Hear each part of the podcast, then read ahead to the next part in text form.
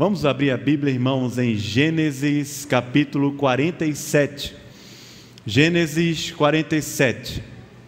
É o texto que a gente vai estudar um pouco hoje à tarde aqui. Versículos de 1 a 12, tá bom? Depois a gente pula para o verso 27 até o 31. Eu tive lendo o livro de Gênesis ah, no período de dezembro e eu estava estudando a vida dos patriarcas na seguinte perspectiva: como muitas vezes Deus, como muitas vezes Deus dava a eles situações de conforto, de segurança e de repente tirava. De repente, quando eles se estabeleciam num lugar, Deus resolvia fazer alguma coisa e ele precisava ir para um outro lugar. Havia um conflito, uma crise familiar, há perdas, perdas familiares, também confusões. O fato é que parece que na vida desses homens de fé aqui, Abraão, Isaac, Jacó, essa foi a maneira que eu estava tentando ler esse texto no finalzinho de dezembro Deus muitas e muitas e muitas vezes fez questão de tirar deles aquilo que para eles poderia ser uma muleta, aquilo que para eles poderia ser uma fonte de segurança, e naqueles momentos de medo, de insegurança, esses homens aprenderam a buscar ao Senhor, a conhecer mais ao Senhor e deram passos na vida de fé. Porque a vida cristã é uma jornada. A vida cristã não é um, um caminho feito um drive-thru, que a gente entra com o nosso carro e rapidamente pega um produto e sai para viver a vida. A nossa vida cristã é uma jornada longa. Jacó chama de peregrinação. E durante essa jornada e durante essas peregrinações, Deus deu a esses homens a bênção, a capacidade deles durante momentos difíceis, avançarem na fé, avançarem no conhecimento do Senhor, avançarem na intimidade do Senhor, avançarem na missão do Senhor. Esses homens aqui. E eu estava querendo pregar no texto de Jacó, lá do capítulo 27, 28, e quando compartilhei com o pastor Sávio, ele pregou isso semana retrasada. Então eu pulei aqui para o capítulo 47, que também foi um texto que chamou muito minha atenção, quando Jacó chega no Egito e abençoa os Deus e o rei chamado Faraó lá no Egito. Gênesis capítulo 47. Eu queria pensar com você um pouco hoje sobre a vida de Jacó. Jacó abençoa a Faraó, o menor abençoa, é abençoado pelo maior. Queria ver com você aqui esse texto e olhar um pouco essa jornada de Jacó, que aprendeu a transformar momentos difíceis em altares na vida dele. Aprendeu a transformar transições da vida em altares para buscar e conhecer mais ao Senhor. Vamos ver esse texto aqui, Gênesis capítulo 47, versículos de 1 a 12. Vamos fazer a leitura. Eu queria que você prestasse atenção, talvez lesse comigo aqui algum versículo. Veja o que ele diz. Então veio José e disse a Faraó: Meu pai e meus irmãos, com os seus rebanhos e o seu gado, com tudo o que têm, chegaram da terra de Canaã, e eis que estão na terra de Gozen e tomou ali cinco dos seus irmãos e os apresentou a Faraó.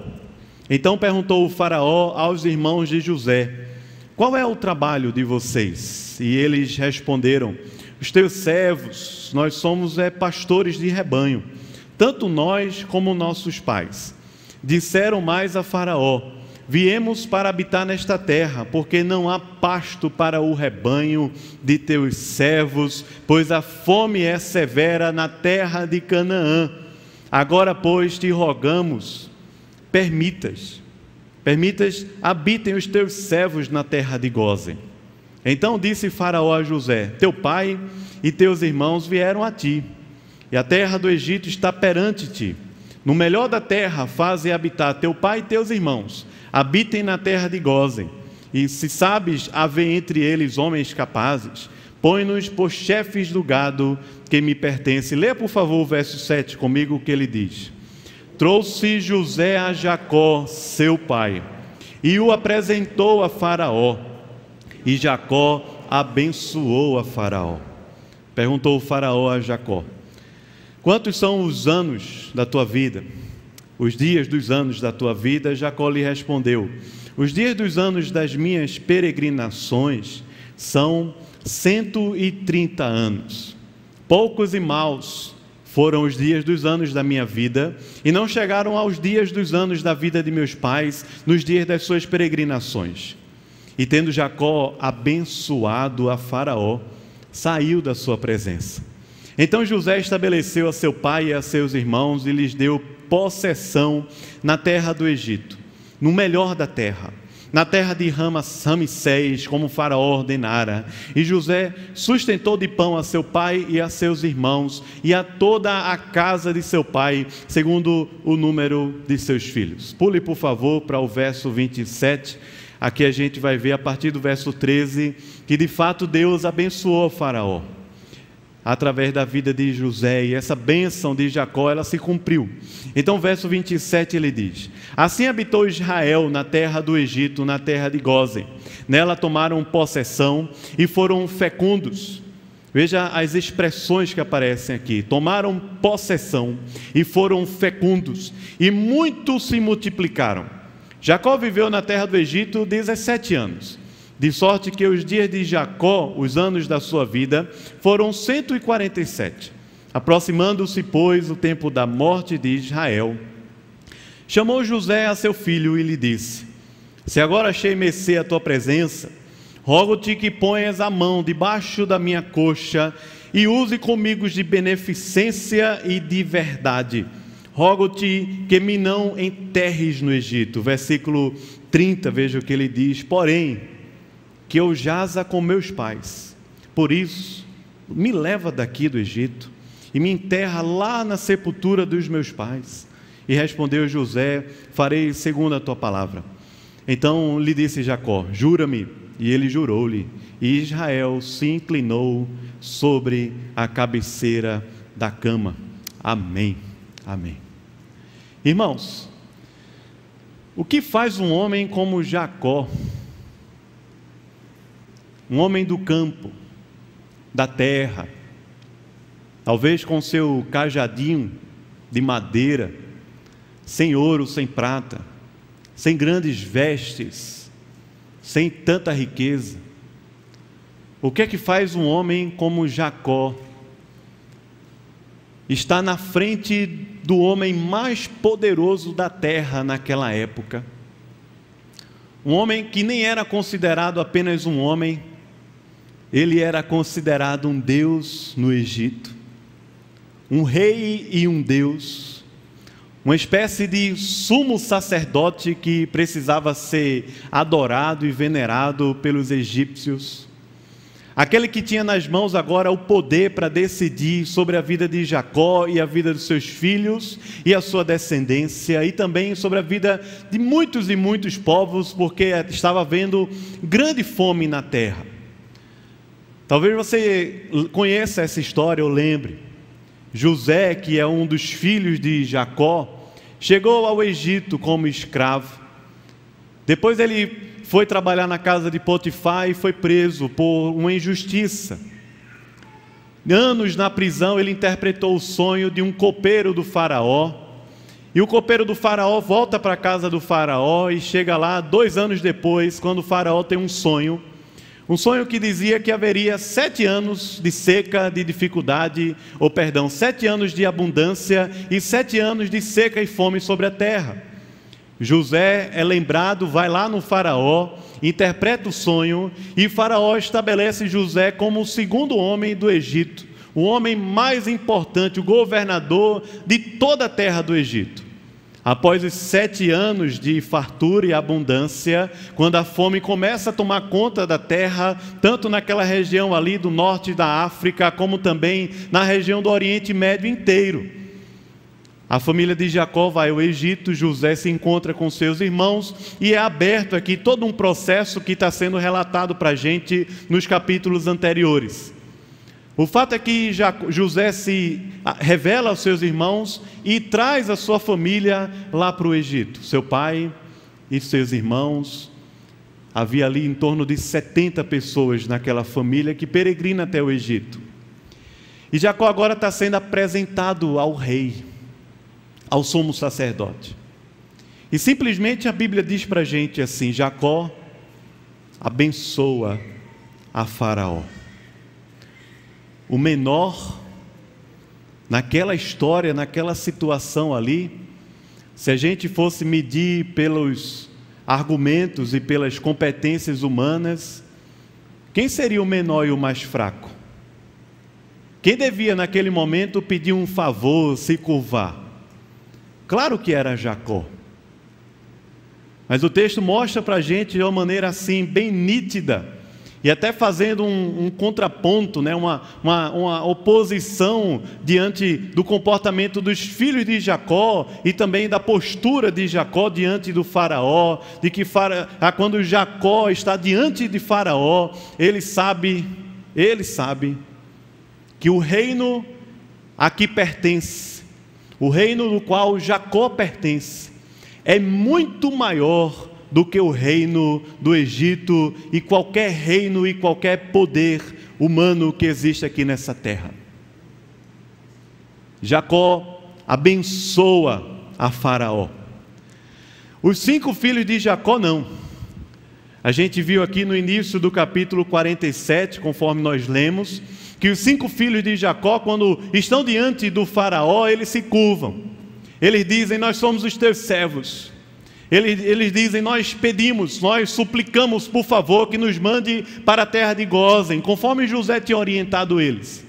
Os cinco filhos de Jacó se, se posicionam diante do Faraó, na maneira como a gente aprende hoje a se posicionar na frente de qualquer sistema e de qualquer poder. Vivemos de favores, vivemos como se a nossa vida dependesse de um político de uma política, de uma economia, de uma ciência, de qualquer coisa. Vivemos como se a nossa vida dependesse de alguém, do marido, um pai, de uma mãe, de um filho. Vivemos como se estivéssemos sempre devendo às pessoas, devendo favores, devendo coisas, devendo a vida. E vivemos nos apequenando a cada vez mais diante dos homens e dos poderes e dos sistemas dessa terra, como se tudo isso fosse maior e mais poderoso do que o reino a que eu e você pertencemos aqui nesse mundo. Os filhos de Jacó estão assim, e eles agem assim o tempo todo. A história mostra para a gente isso. Eles agem assim lá com José, os filhos de Jacó têm inveja, ciúme de José, queriam matar José, resolvem eh, vendê-lo como escravo e inventam uma mentira para o pai. Os filhos de José vivem assim o tempo todo. Quando há um problema na casa de Jacó com uma de suas filhas, Diná, os filhos de, de Jacó traem um povo e destroem um bocado de gente por traição e deslealdade. É assim os filhos de Jacó e a história mostra para a gente. Quando eles estão diante do Faraó, eles estão como se fossem servos de Faraó, enquanto que na verdade eles são é, muito maiores e mais poderosos por causa do Deus e da aliança de Deus com eles. E não sei se você vai lembrar, mas quando Jacó morre, os irmãos, né, os filhos de Jacó vão até José e dizem: José, por favor, Antes de nosso pai morrer, ele mandou uma mensagem para a gente, um áudio no WhatsApp. Mas eu acabei apagando, esqueci de. de não, não tenho nem como te mostrar, mas foi o seguinte: a mensagem: é, Não mata meus filhos, não, preserva eles lá. José diz: Rapaz, vocês não precisam disso. O mal que vocês tentaram contra mim, Deus transformou em bem. Vocês não precisam agir dessa forma. O fato é que os filhos de Jacó, diante de Faraó, se curvam, como que estão pedindo a bênção, o favor e o cuidado daquele homem chamado Faraó, mas Jacó, em pé, simplesmente abençoa o Faraó. Você já pensou nessa imagem? um homem poderoso, talvez com um cetro de ouro, com roupas festivais, uma coroa brilhante, com poder nas suas decisões, poder não apenas de um homem, mas como se fosse um Deus ali na terra. E Jacó ali, talvez com uma roupa bem mais simples, um cajado de madeira na mão, e quando está diante do Faraó, ele em pé abençoa a vida daquele homem, o rei, considerado Deus para aquele, para aquele povo lá. Jacó abençoa Faraó porque ele aprendeu a viver na presença de Deus ao longo de todas as suas peregrinações. Que eu acho impressionante na vida de Jacó, e foi a minha meditação no mês de dezembro, é que Jacó, por onde passava, por todas as dificuldades que ele passava, sempre que Deus falava com ele, Jacó levantava um altar para Deus. O luto era um motivo para um altar para Deus. O peso da traição, o peso das pressões da vida, os medos, as ansiedades eram motivos para ele levantar um, altar para Deus. A rejeição, muitas vezes, quando ele teve que perder coisas, pessoas, eram também motivos para ele levantar um altar para Deus. As lutas, como no caso ali da reconciliação com seu irmão Esaú, que queria tirar sua vida, era um motivo para ele levantar ali um altar para Deus.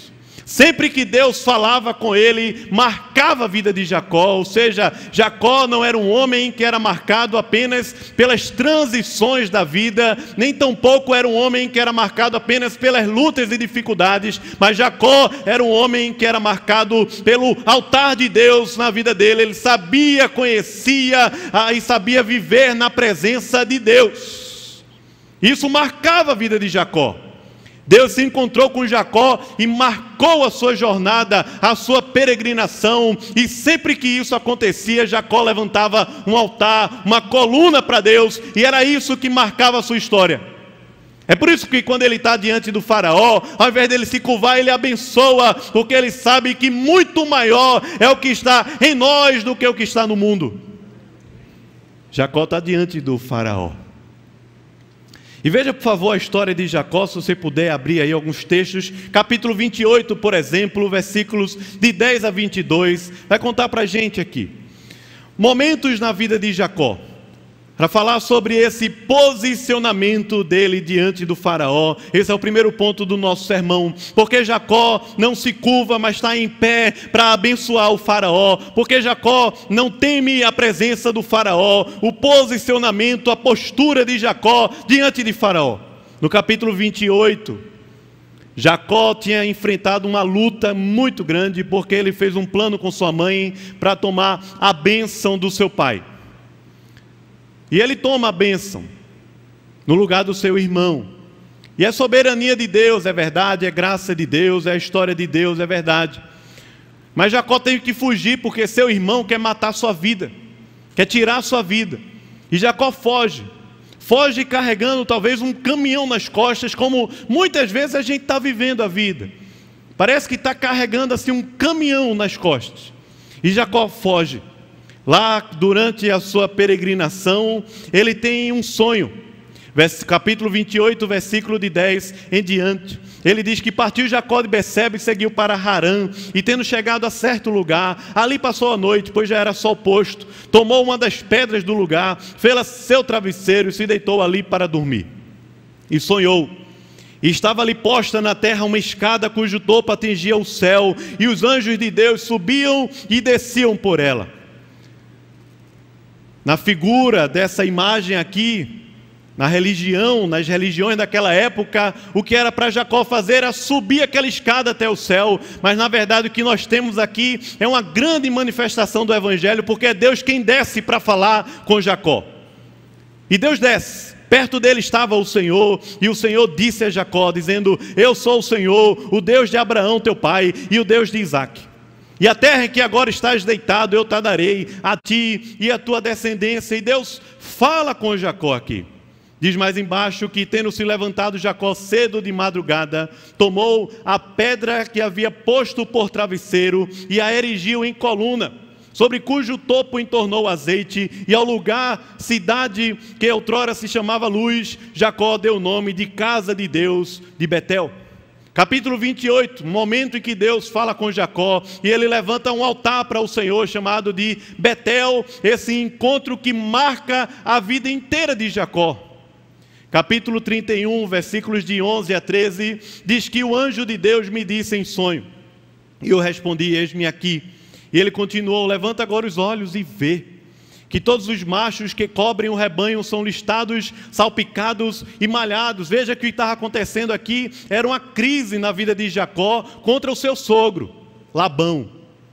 E Jacó está vivendo ali como se fosse uma injustiça no trabalho, uma injustiça no seu ambiente de trabalho.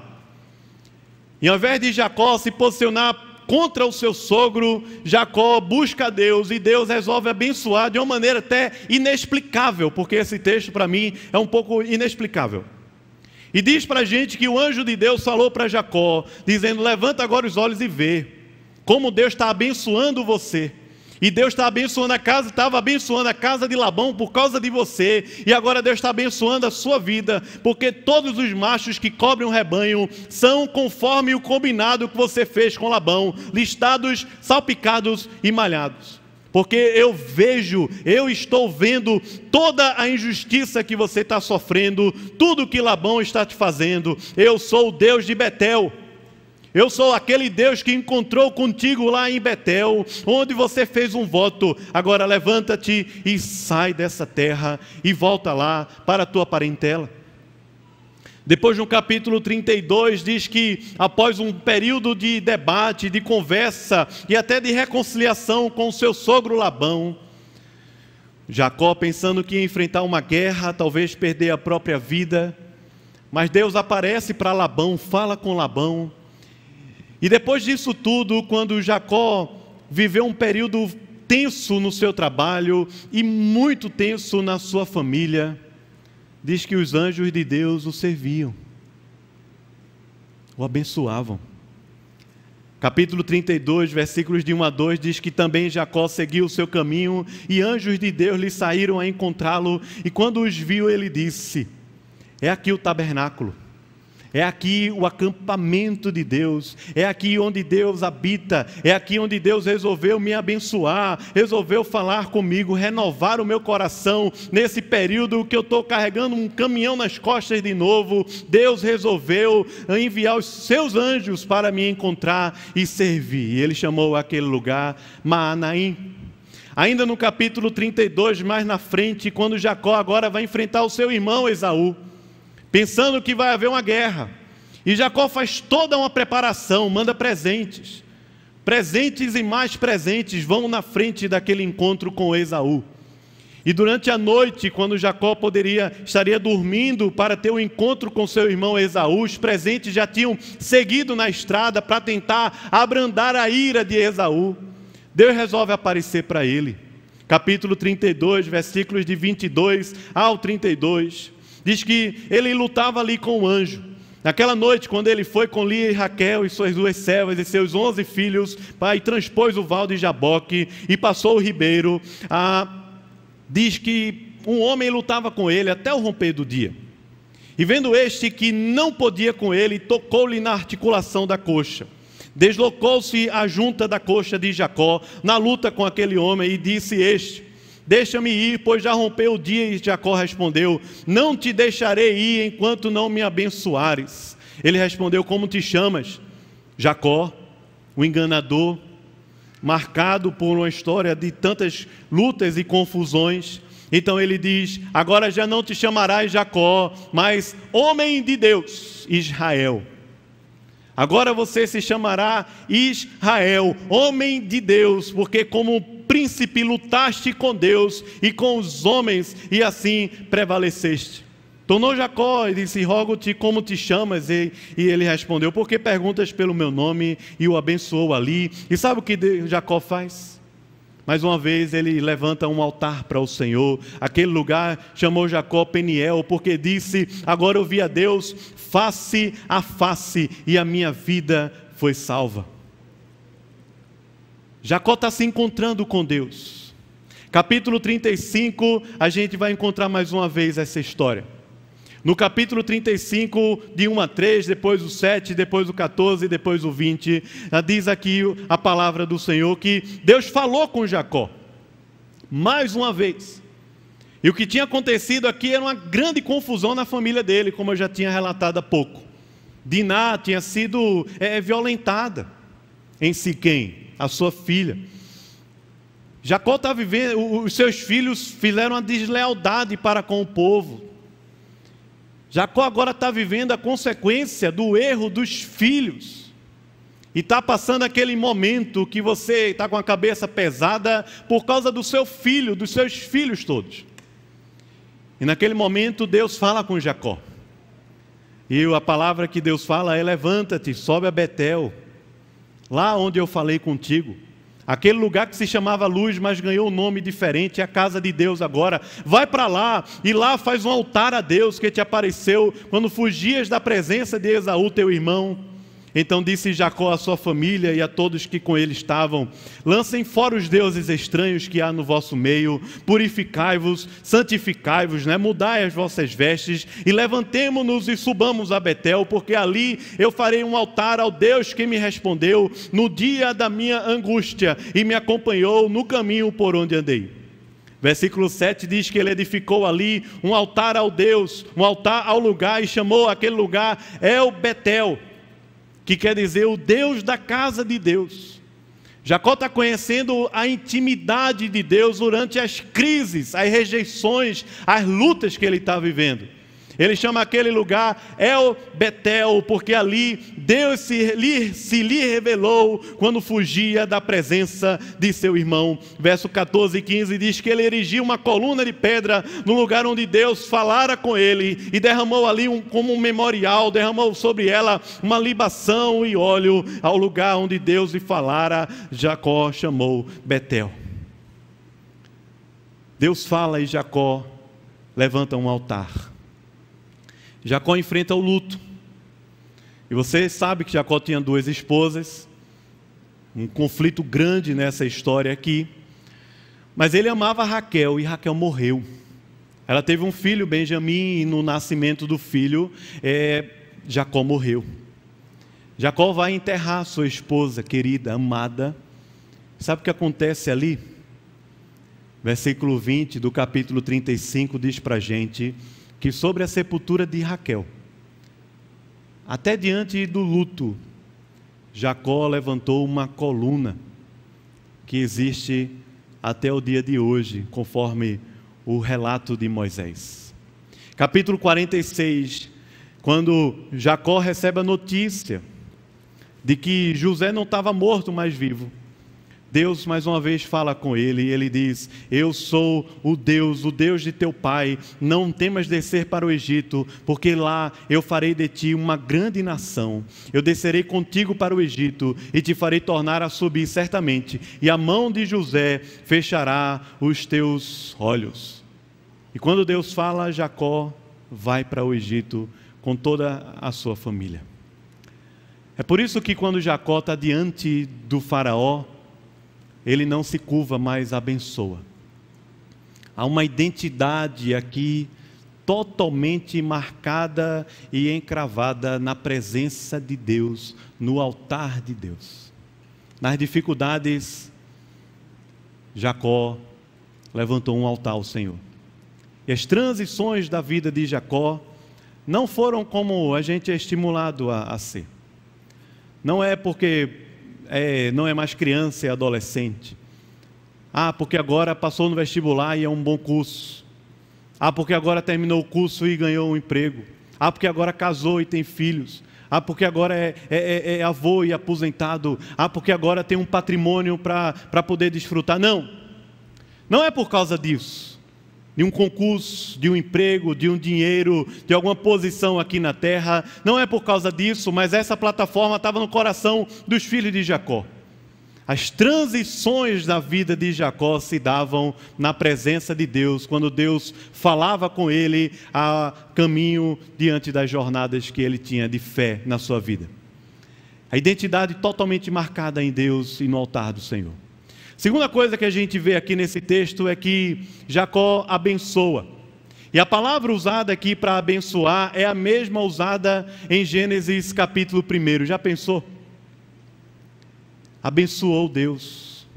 No capítulo 1 diz que quando Deus criou o homem, versículo 28, Deus os abençoou e disse: Sejam fecundos e multiplicai-vos. É exatamente isso que vai acontecer lá na terra de Gozen. No capítulo 2, verso 3, diz que Deus abençoou o sétimo dia e o santificou. No capítulo 5, verso 2, diz que Deus abençoou o homem e a mulher que tinha criado. No capítulo 9, após o dilúvio, diz que Deus abençoou a Noé e a seus filhos e falou: Sejam fecundos e multiplicai-vos e enchei a terra. É a mesma expressão de Deus. O Deus que criou todas as coisas e abençoou a cada coisa que criou. Agora Jacó, diante do Faraó, abençoa a vida daquele homem, com a mesma expressão da bênção e da presença de Deus. É a palavra que aparece lá na criação, é a palavra que aparece da parte de Deus para os homens e é a palavra que aparece também nas promessas. Lembra que Deus falou para Abraão lá em Gênesis capítulo 12? Veja o que Deus falou para Abraão: sai da tua terra sai da tua parentela, vai, sai da casa do teu pai, vai para uma terra que eu te mostrarei, porque ali eu farei de ti uma grande nação, e te abençoarei, e te engrandecerei o nome, se tu uma bênção. E a promessa de Deus para Abraão é: abençoarei a quem, irmãos? A quem? A quem te abençoar, os que te abençoarem, abençoarei os que te abençoarem, e amaldiçoarei os que te amaldiçoarem. Essa é a promessa de Deus para a vida da gente também. Ele diz para Abraão: em ti serão benditas todas as famílias da terra. É a mesma coisa que Deus fala para Isaac. Não vai para o Egito, no capítulo 26, versículos de 2 a 4. Não desças para o Egito Fica na terra que eu te disser, habita nela, eu serei contigo e eu te abençoarei. Porque a ti e a tua descendência darei todas estas terras e confirmarei o juramento que fiz a Abraão teu pai. Multiplicarei a tua descendência como as estrelas dos céus e lhe darei todas estas terras na tua descendência. Todas as nações da terra serão abençoadas.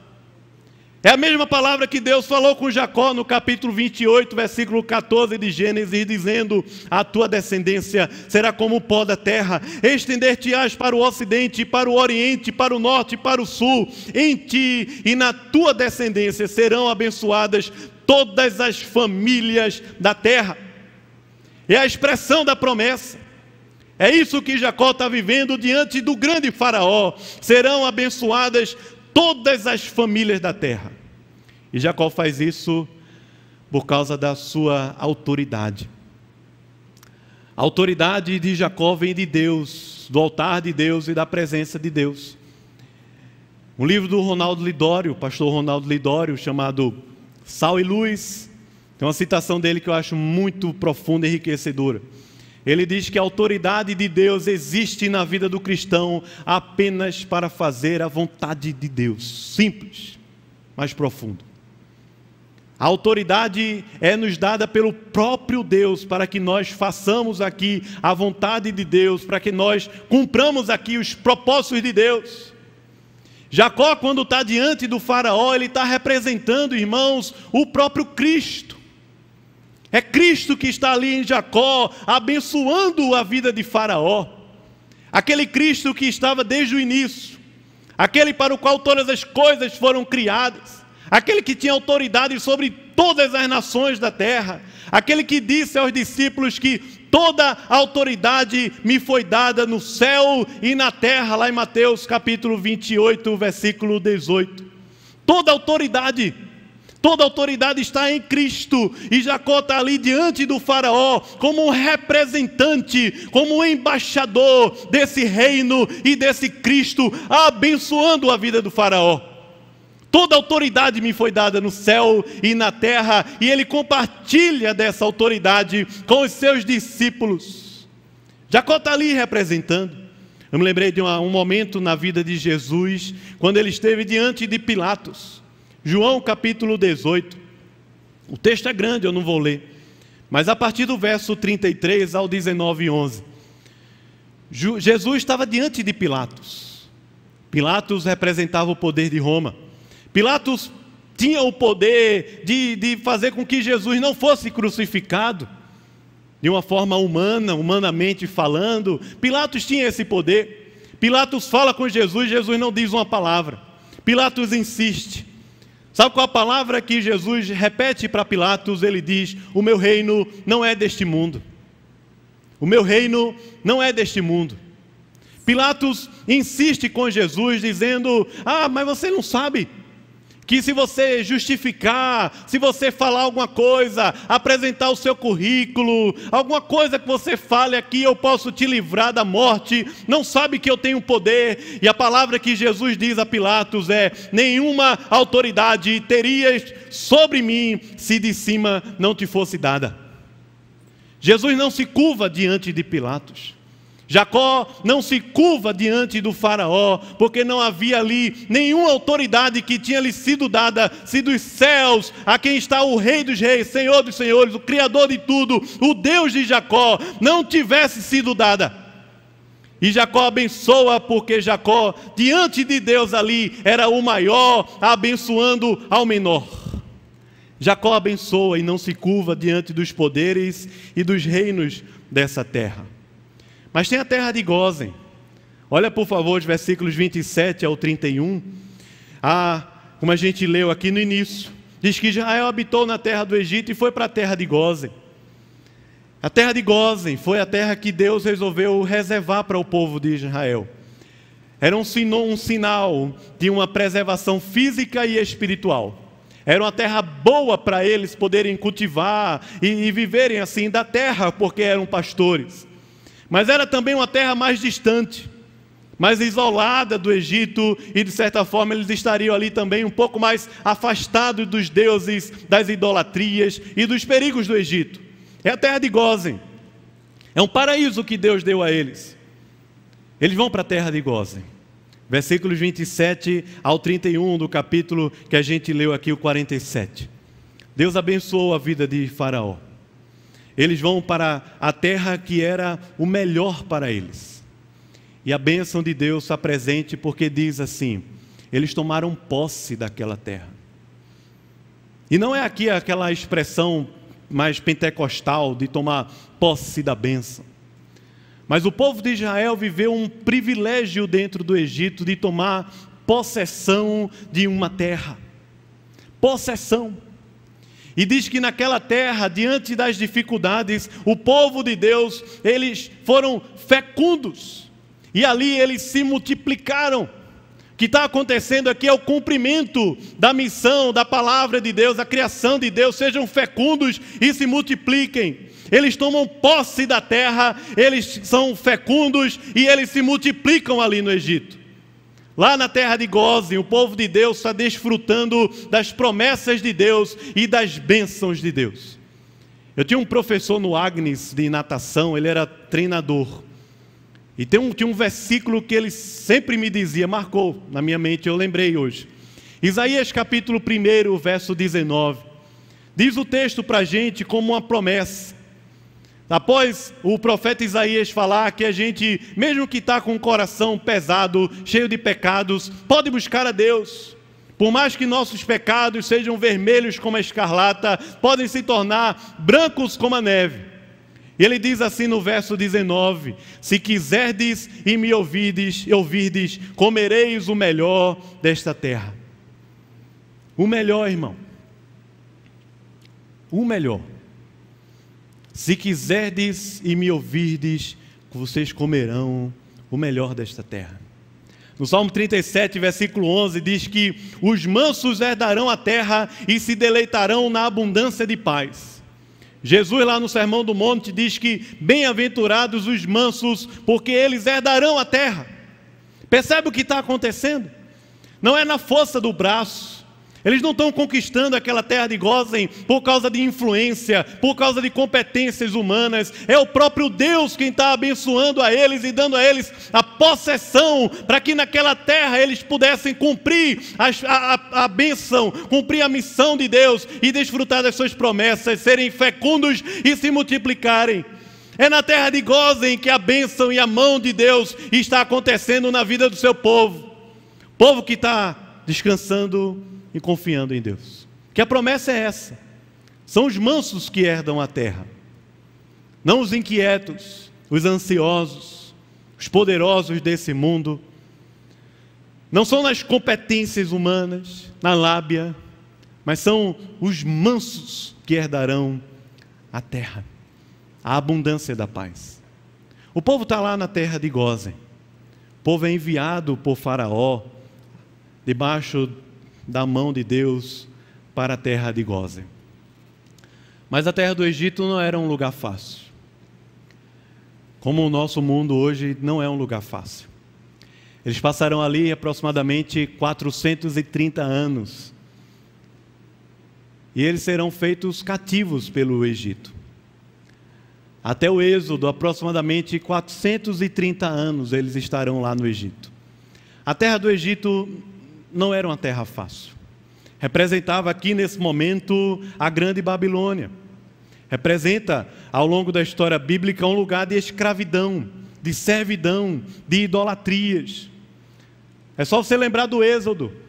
Apenas dois dos quais, ah, dois que, que saíram lá do Egito para a terra de Canaã entraram na terra da promessa. Apenas dois. Toda uma geração foi eliminada. Por causa das idolatrias do Egito, que ainda estavam emaranhadas no coração e na mente do povo. É como nós hoje. Não é fácil viver nesse mundo. Não é fácil se posicionar diante dos poderes do faraó, do professor, do governador, do patrão, dos homens do mercado. Não é fácil se posicionar diante dos valores da economia, das ideologias, não é fácil. É tanto que a gente, enquanto cristão, muitas vezes estamos é perdidos. Anulamos uma ideologia humana por outra ideologia humana tão frágil quanto ela. Defendemos uma coisa em detrimento com outra, tão frágil, tão humana e, e tão temporal quanto era. Enquanto que, na verdade, nós olhamos para esse texto e vemos o próprio Jacó diante de um homem, o mais poderoso da terra, mas Jacó sabe que todo aquele poder e toda aquela, aquela glória, ela é passageira, ela é temporária. E Jacó fazia parte de um reino que é eterno, porque maior é o que está em nós do que o que está no mundo. O meu reino não é deste mundo. Essa é a mensagem de Cristo que está sendo revelada aqui em Gênesis 47. O nosso reino não é deste mundo, é um reino muito superior e maior. A terra de Gozen, nesse momento, ela representa esse reino. Depois a terra de Canaã vai representar esse reino. Depois, quando Jesus vem e o seu Espírito vem, ele envia a sua igreja a todas as nações, para que onde eu e você pise a planta dos nossos pés, seja ali uma representação desse reino e dessa terra. Porque toda autoridade me foi dada no céu e na terra. Mas o Egito não era um lugar fácil. E às vezes acontece isso na nossa vida aquele lugar que era o lugar da bênção, da providência e do livramento, se torna o lugar da idolatria e da escravidão.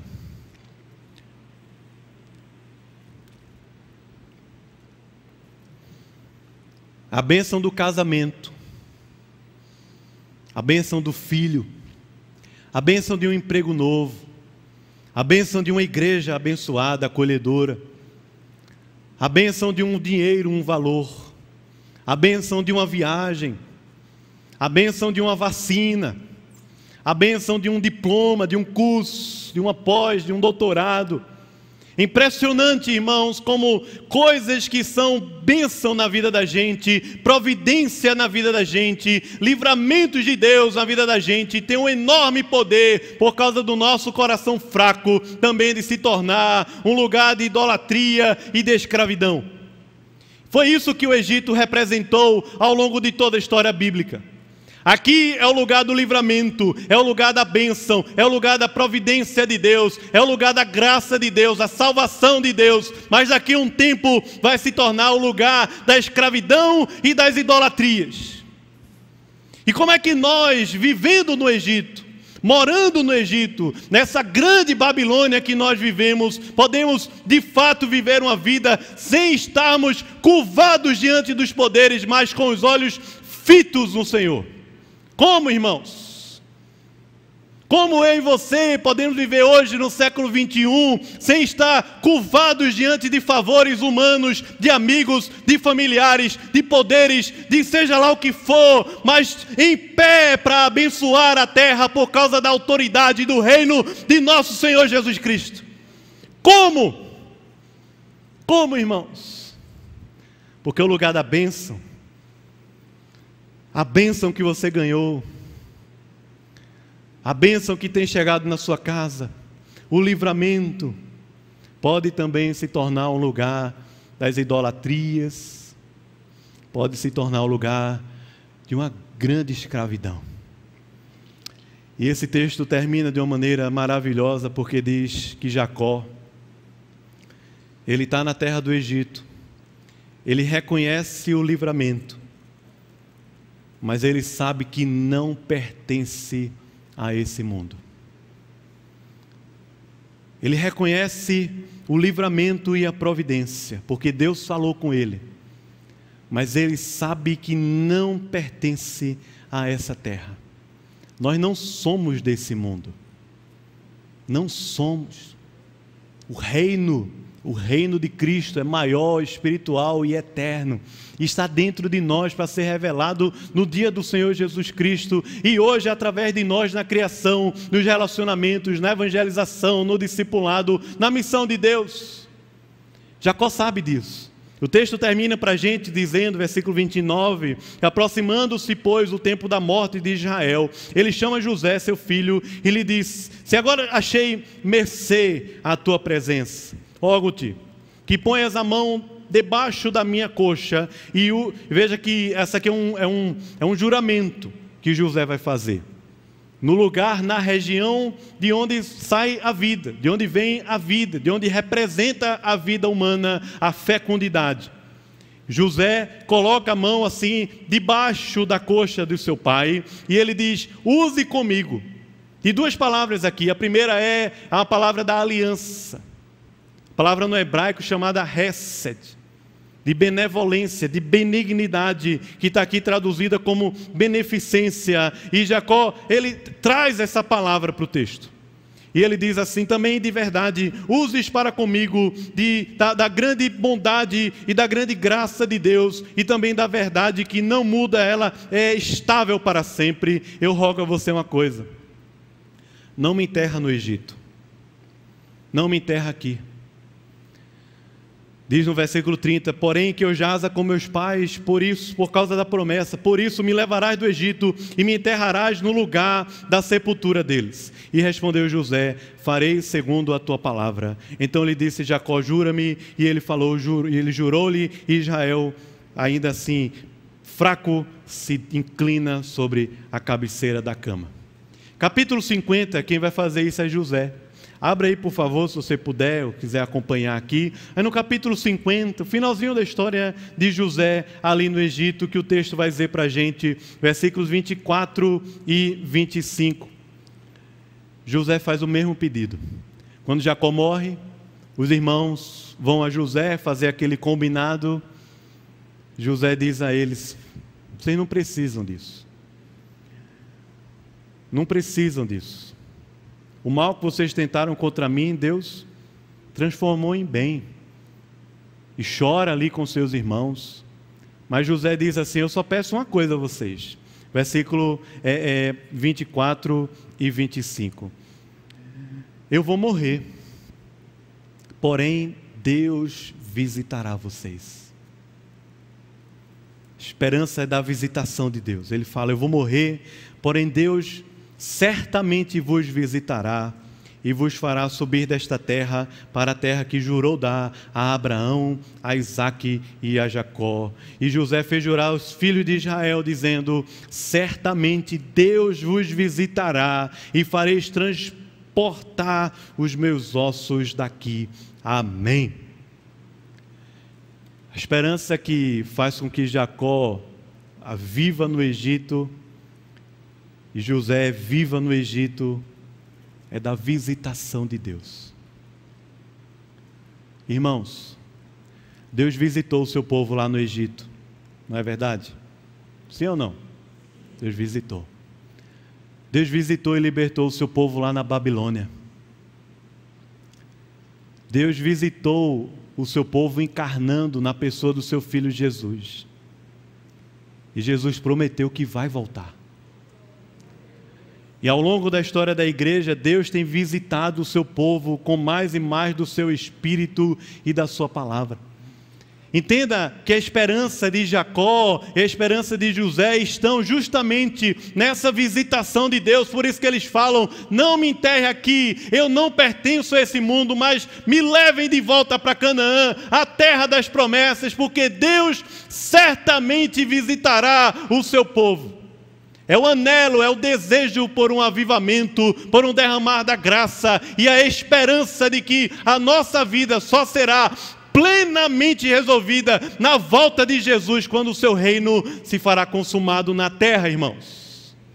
É a nossa esperança.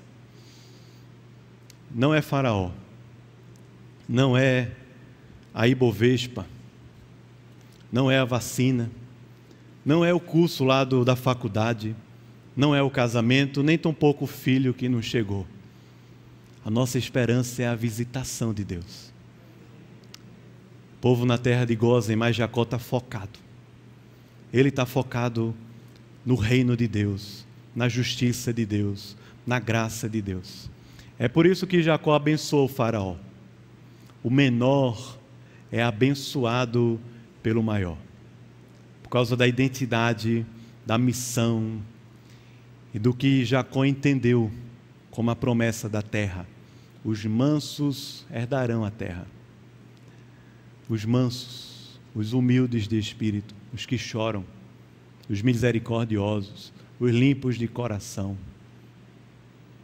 os perseguidos por causa do nome do Senhor Jesus, os pacificadores. Sim, irmãos. Jacó conhecia isso. Por isso que o texto diz para a gente que Jacó abençoa. Deus chama a gente para isso, irmãos. Ser tu uma bênção. Em ti serão benditas todas as famílias da terra. E através do povo de Deus, todas as nações e todas as famílias da terra serão abençoadas, irmãos. Amém? Talvez você esteja vivendo aqui no Egito perdido o povo viveu assim também. O povo, quando estava lá no deserto, nas peregrinações, achava que as coisas do Egito eram melhores. Fizeram bezerros de ouro. A mente, a cosmovisão, o coração foram totalmente tomados pelos valores do Egito e não conseguiam mais crer no maná diário de Deus, na providência diária de Deus, no cuidado de Deus, nas promessas de Deus e na visitação de Deus. Jacó só aprendeu isso porque ele esteve na presença do Senhor. Mesmo quando perdeu amigos, familiares, dinheiro, terra, passou fome, luto, doenças, crises familiares, traições, mas Jacó estava diante do altar, crescendo e amadurecendo espiritualmente, irmãos. Amém?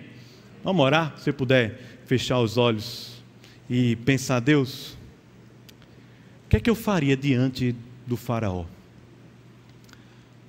Porque muito provavelmente a minha postura e a sua postura diante desse mundo revela a nossa teologia, revela a nossa espiritualidade, revela o quanto nós temos andado de fato na presença de Deus. A minha postura e a sua postura no mundo, no mercado, na escola, na faculdade, dentro de casa, na rua, revelam a nossa teologia e a nossa espiritualidade, o quanto nós estamos de fato na presença e no altar de Deus.